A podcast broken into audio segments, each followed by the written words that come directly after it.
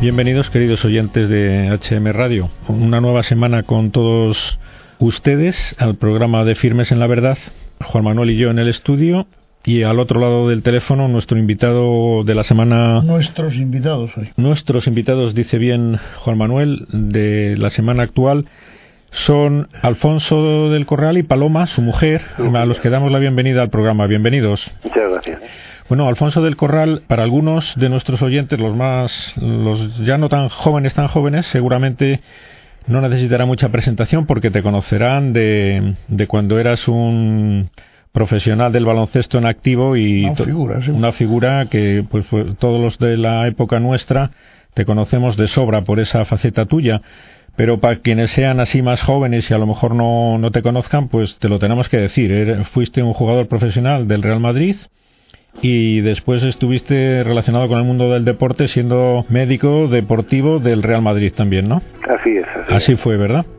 Pues muy bien, te traemos en, en, calidad de eso, por supuesto, también. Eres médico, pero principalmente porque has tenido un protagonismo especial en una reunión que hubo en Las Rozas de Madrid, en la que se te invitó precisamente para hablar con motivo de tu experiencia como deportista, pero al final salió un tema que interesó muchísimo a, a todos los que te escucharon.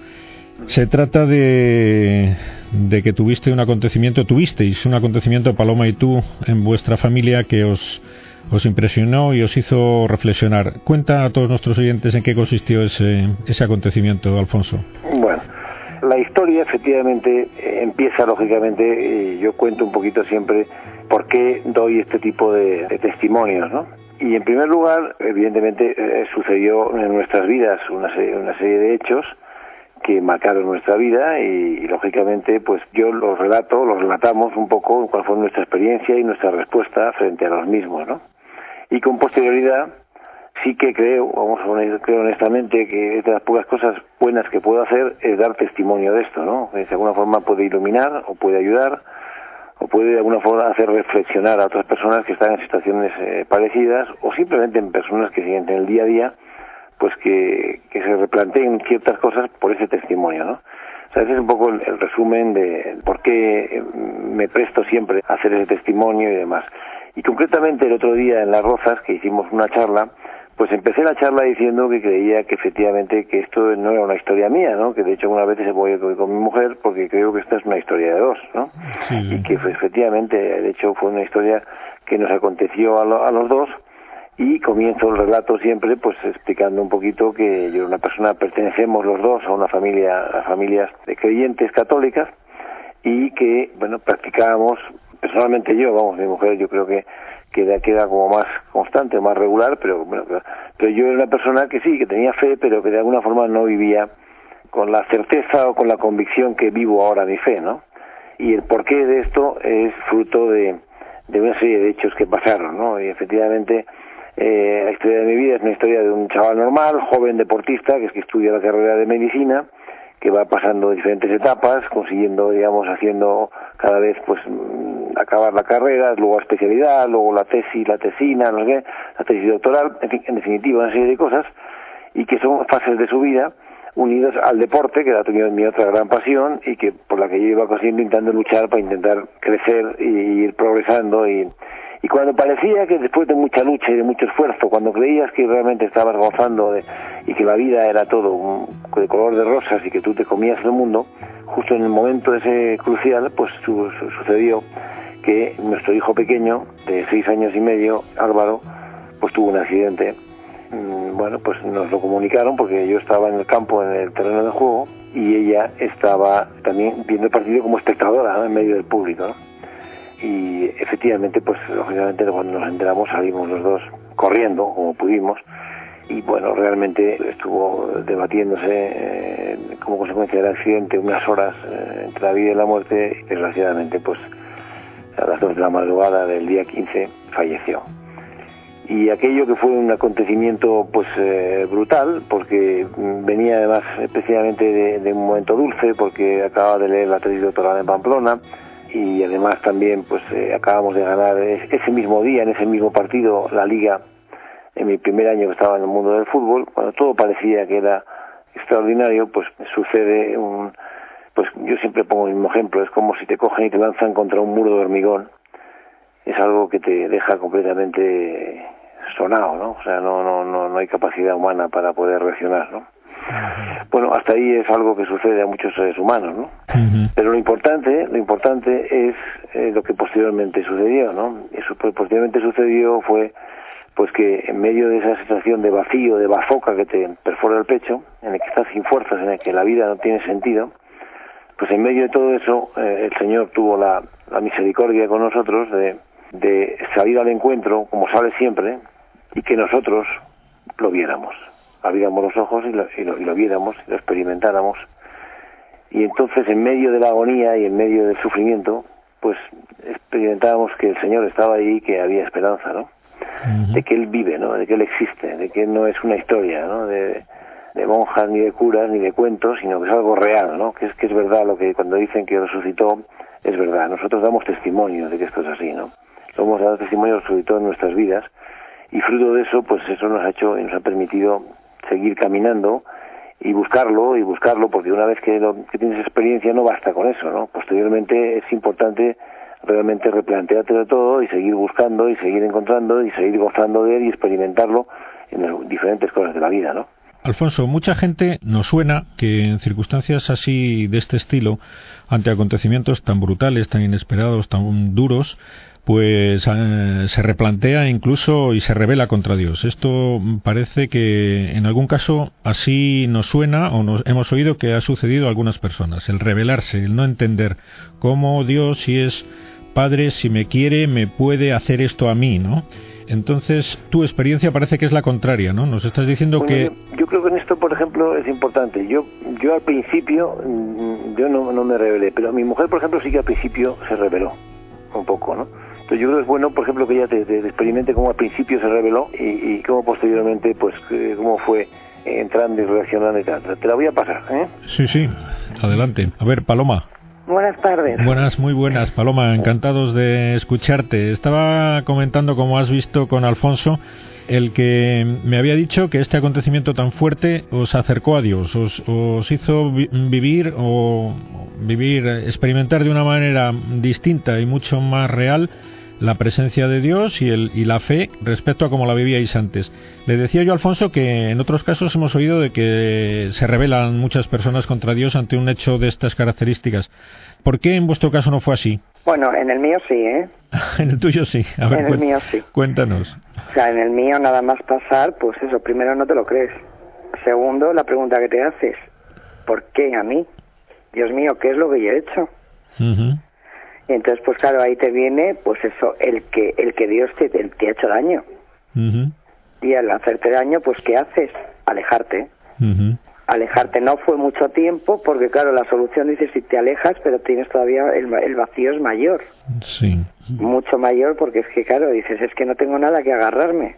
Uh -huh. Sí, Alfonso en ese momento, pues oye, me apoyó una barbaridad, pues gracias a él y al estar a mi lado y los dos, pues oye, caminando yo más despacio porque él iba un poquito más por delante, pues llegó un momento pues que me di cuenta que Dios no era tan malo, que él no tenía la culpa. Uh -huh.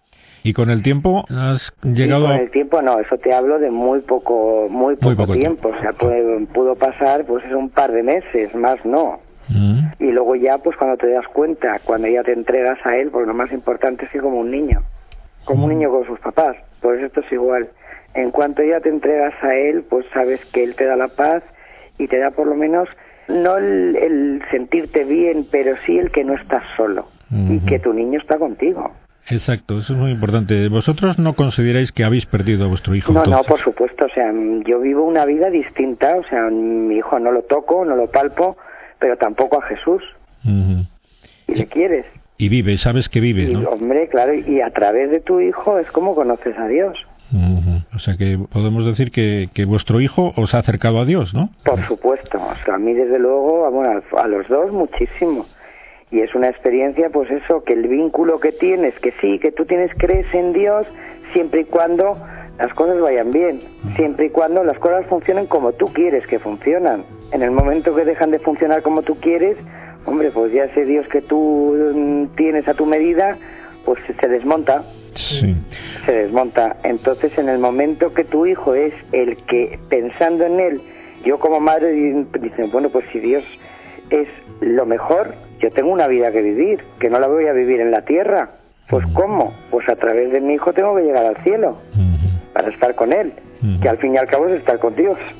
Está claro, está claro el sufrimiento también os habrá, bueno, a mí se me, me parece una lección de todo esto también para todos los que nos escuchen que, bueno, no todo el mundo pasa por situaciones tan dramáticas, pasan los que, al fin y al cabo, los que Dios quiere que pasen por ahí, pero todo el mundo debemos estar preparados porque en esta vida no es como pensabais vosotros, ¿no? Al principio para nada, para nada. Además es que te crees que es tuyo y te das cuenta que nada es tuyo. Ni siquiera los hijos, ¿verdad? Decir, Nada. Esta, es otra... los hijos lo primero que no son tuyos. Que no son nuestros. Esto es una lección muy importante porque es algo que los padres no tenemos muy claro, ¿no? Tenemos un sentido de propiedad de los hijos que también... Absoluta. Y que no es bueno tener, ¿verdad? No es bueno. No es bueno porque el hijo te lo prestan el tiempo que te lo tengan que prestar para que tú le eduques lo mejor que sabes y que puedes en, muchos, en muchas ocasiones. Pero vamos, eh, a mí desde luego me ha enseñado que mis hijos no son míos que son un regalo de Dios que nos que nos efectivamente. que tenemos si tú crees que hay otra que, que, cuando te mueras vas al, vas al cielo pues allí... es donde va a estar mi hijo esperándome porque esa vida la voy a vivir. O sea que está eh, también da, da sentido da sentido a la vida actual la vida eterna que esperamos después de la muerte no por supuesto. ¿Por qué? Porque el que no tiene un hijo tendrá un padre o tendrá un hermano o tendrá una madre o tendrá una mujer, o sea, y, aquí no se queda nadie. Entonces, claro, Dios a mí lo que me ha enseñado es que existe el cielo. O sea, que en el fondo yo tengo mucha suerte. Sí, sí, sí. Esta es la gran. Lo tengo clarísimo. ¿Consideras una suerte? Bueno, ¿consideras una suerte? Entre comillas, vamos, una suerte. Si verdaderamente esta vida no importa, esto es de paso. Lo que a mí me interesa es llegar a la de verdad. Y la verdad, la de verdad, el que mejor me va a enseñar el camino es mi hijo ya de hecho os lo, os lo ha enseñado, ¿no? Es decir, que esta es la impresión. Pues la verdad es que sí, con mis otros hijos, pues hombre, es una cosa que aquí se habla de su hermano y hay dos de mis hijos que no conocieron a su hermano, las dos pequeñas. Pero aquí, desde luego, ellas saben cómo era, cómo hablaba, lo que hacía, pues porque se lo hemos enseñado y ese niño está aquí entre nosotros y donde vamos sigue viniendo. Sí, sí, y forma parte de la vida familiar, supongo que a lo mejor. Por supuesto, o sea, de la vida familiar, pero del día a día, de comida en todos sitios. Es alguien que tienes, pues como un angelito, que no le ves, pero le sientes. Y que también a vuestros hijos les estará ayudando a formarlos en la fe, a, a los demás hermanos. Una barbaridad, y formarlos como personas. O sea, los dos mayores, pues les pilló en un momento, en una edad muy mala ya no era que tu, tu hijo ya no está, sino que tus hijos, los que están, no lo entienden. Y tú tampoco sabes explicárselo, ni sabes, vamos, ya aunque me lo me pasara ahora, tampoco sabría. Viviendo el día a día y acercándote a Dios y hablando con ellos, y no, pues al fin y al cabo me han salido chicos tan malos. Han salido normales, tienen fe, creen y creen profundamente, pero porque el sufrimiento de un hijo, que en este caso han sido los dos mayores, ha sido también muy duro. El por qué Dios me quita a mi hermano. Sí. ¿Eran preguntas que os hacían a vosotros directamente? Sí, no, pues mamá, yo no lo entiendo. ¿Por qué? ¿Qué he hecho yo para que Dios se lleve a mi hermano? ¿Soy tan malo? la eterna pregunta sobre el sentido del mal, que vosotros habéis descubierto la respuesta, según me ha parecido entenderte, en la entrega en las manos de Dios, que es la única explicación que tiene, ¿no? Que somos criaturas. Es la única que hay. La única que hay, efectivamente. Es la única que hay, o sea, tiene que ser a través, mm, vamos, en mi caso, a través del sufrimiento de, de un hijo, de un hermano, el que nos ha dicho ver que aquí hay otra dimensión, que esto es muy pequeño para lo que de verdad es la vida. Hombre, indudablemente también es una gran lección sobre las enseñanzas del, de lo que consideramos desagradable a evitar de todo desde cualquier punto de vista que es el sufrimiento no el sufrimiento es el gran el gran enemigo de la sociedad hedonista actual que todo el mundo le, tenemos pánico al sufrimiento. Y luego resulta que estas lecciones de que a través de hechos muy duros que nos producen un gran sufrimiento humano, el máximo quizás, porque yo también lo oigo en muchas personas, que la mayor desgracia en cuanto a capacidad de generar sufrimiento humano a, cualquiera de nosotros es la muerte de un hijo, ¿no? Eso, por supuesto, hombre, yo no, yo, yo he vivido la muerte ya de mi padre hace año y medio y no tiene nada que ver. Porque por ley de vida sabes que tus padres se irán antes. Ahora lo que es inconcebible por ley de vida es que un niño de seis años se vaya, fuerte como un caballo y sano. Sí, sí. O sea, eso porque no ha sido ni un niño enfermo ni nada, era un niño lleno de vida. Entonces, claro, eso pues es lo que te hace, por un lado, si yo me quedo en las cosas terrenales, es lo que es la vida mm, material, pues es mejor que te pegues un tiro en la boca. Decir, vale, me quito de en medio, mi vida ha terminado, si me quedara solo en lo que es la vida, la vida de la tierra. Ahora, es que la vida de la tierra es un periodo muy corto.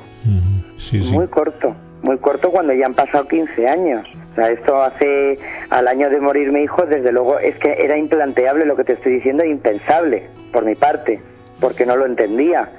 Pero a medida que ha ido pasando, pues eso, los años, mi hijo sigue estando y lo que me da es muchísima paz que antes no tenía. Y luego la gran, bueno, la gran alegría de, de saber que que te vas a volver a ver con él y que efectivamente y que Dios me ha elegido a través de un dolor como el de perder a mi hijo me ha elegido y quiere que esté con él arriba muy bien pues esta esta gran lección que, que bueno que estáis aportando a todas las familias en el fondo no ¿Cuántos hijos tenéis? Cinco, con Álvaro, vamos, con el, el que se fue, cinco. Con el que se fue, cinco, ¿no? Y... Porque yo sigo teniendo cinco, o sea, a mí cuando me dicen cuántos hijos tengo, tengo cinco. Tienes cinco, efectivamente. Uno en el cielo y otros que, que, para, para allá. o sea, que es que Dios te avisa de muchas maneras, o sea, te, es que no te puede mandar, te manda a los bomberos, a la policía, a la Guardia Civil y sigues sin ver que la historia que Él quiere no es la que tú quieres. Esto también sería interesante que lo hicieras llegar a nuestros oyentes Actualmente en la sociedad se intenta meter ahí con calzador la idea de que la religión, el trato con Dios, pues es un atraso, es una forma de impedir la, afirmación, el desarrollo, la realización del hombre, etcétera. Grandes mentiras que vosotros tenéis mm, especialmente claras ahora en esta situación. ¿Podría recordárselo a todos nuestros oyentes que esta es una gran mentira? Vamos, totalmente. O sea, yo es que lo que es mentira es lo otro. porque te falta algo o sea, tú no puedes ser una persona que vive en un sistema pero que no tienes paz, que eres eso, un animalito que corre un camino durante un tiempo y ya está. No, es que no es ya está. Es que ese camino te va preparando para el grande. Y el grande no es de este mundo. Sí, que no, lo es. Que no tiene sentido la vida pensada. No lo tiene. O sea, yo no, yo no he nacido para convertirme luego en planta. Pues yo no, me niego, a eso sí que me niego, para que venga una vaca y me coma. Ese es el máximo. es que es todo, claro, para eso también tienes que tener fe y tienes que tener pues la gracia en este caso del Espíritu Santo, pues que te la derrame y pedirla, pedirla hasta hasta la saciedad. O sea, pedir, pedirle a Dios que Dios existe y que es verdad. Por lo menos yo lo digo porque yo lo he sentido y la gente que tenga dudas que lo pida, ¿no? Es decir, que es el que consejo. Lo pida, que lo pida, que lo pida. No tiene por qué ir a misa o por qué ir a una iglesia, lo puede pedir en su dormitorio, lo puede pedir en un parque. Dios está en todos sitios.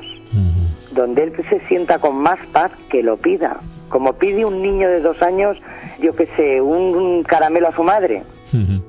Efectivamente, es la, sería el consejo para la gente cuando no sabe qué hacer, no encuentra sentido, no encuentra solución a nada la respuesta está en Dios, en encontrar a Dios y, esa gente que lo ve como muy difícil, pues lo tiene que pedir, ¿no? Lo tenemos que pedir. Pues yo creo que sí. Cuanto más lo pidas, es como cuando un niño insiste muchas veces en lo mismo y al final se lo das por aburrimiento. Pues esto es igual. Es que es igual, es que Dios no es una cosa que sea tan lejana y no, no, es que es que es nuestro padre. ¿Y qué va a negar un padre a un hijo? Si se lo pide de verdad con el corazón, entonces no se lo puede negar. Y la verdad es que es maravilloso, o sea, el día que, que la gente que eso que está escuchando lo sienta, es algo que, que es una maravilla. ya es imposible no pedirlo porque lo necesitas. Sí, que luego ya se da cuenta de que esa es la, la, realidad, lo que da sentido a la vida y que antes pues era una pues una búsqueda, una búsqueda que es lo que tanta gente busca pues fuera de Dios, que es llenar la vida con algo y, ahí no se va a encontrar fuera de Dios. Ahí no, lo va a encontrar para nada. Es la gran Dios no está en el ruido. Sí, sí. Y bien, habría tantas cosas que en las que concretar, pero bueno, nos quedan dos minutos. Eh, eh, dinos algo que se nos haya quedado en el tintero y que también tenga que ver con este tema. Pues que... eso, que, que de verdad, que no pierdan la esperanza, que, que lo busquen, que lo luchen, que si encuentran algún sacerdote que les pueda ayudar, alguien que haya pasado por esa situación, que no duden, que no duden, que no para que vamos, que no se sientan perdidos, que eso que eso no es verdad. Lo que tienes es que pedirlo, convertirte en un niño y pedirlo, porque es, ya os lo digo, una gozada. Es algo impresionante. Yo no había sentido ni esa paz, ni esa tranquilidad, ni esa seguridad. Jamás en mi vida. Y de vez en cuando, cuando no la tengo, la pido, ¿eh? Después de 15 años la sigo pidiendo cada día. Y que no me falte. O sea que eso hay que alimentarlo a diario, ¿no? La Constantemente. Eso es como una vela que enciendes. Esa vela para tenerla encendida, pues la tienes hay que cuidar. Pues es que aquí es igual. Lo que pasa es que esta vela no se acaba nunca. Hasta que no te vas, no se acaba. Pero siempre y cuando la pidas. Muy bien, pues es una, la gran lección que nos queda muy grabados a todos los que os hemos escuchado pedir, pedir la fe cuando la vemos floja, porque es la única esperanza para encontrarle sentido a la vida y a todos sus aconteceres, ¿no? Aunque sean Por supuesto. Tan duros como este que, que, os tocó a vosotros.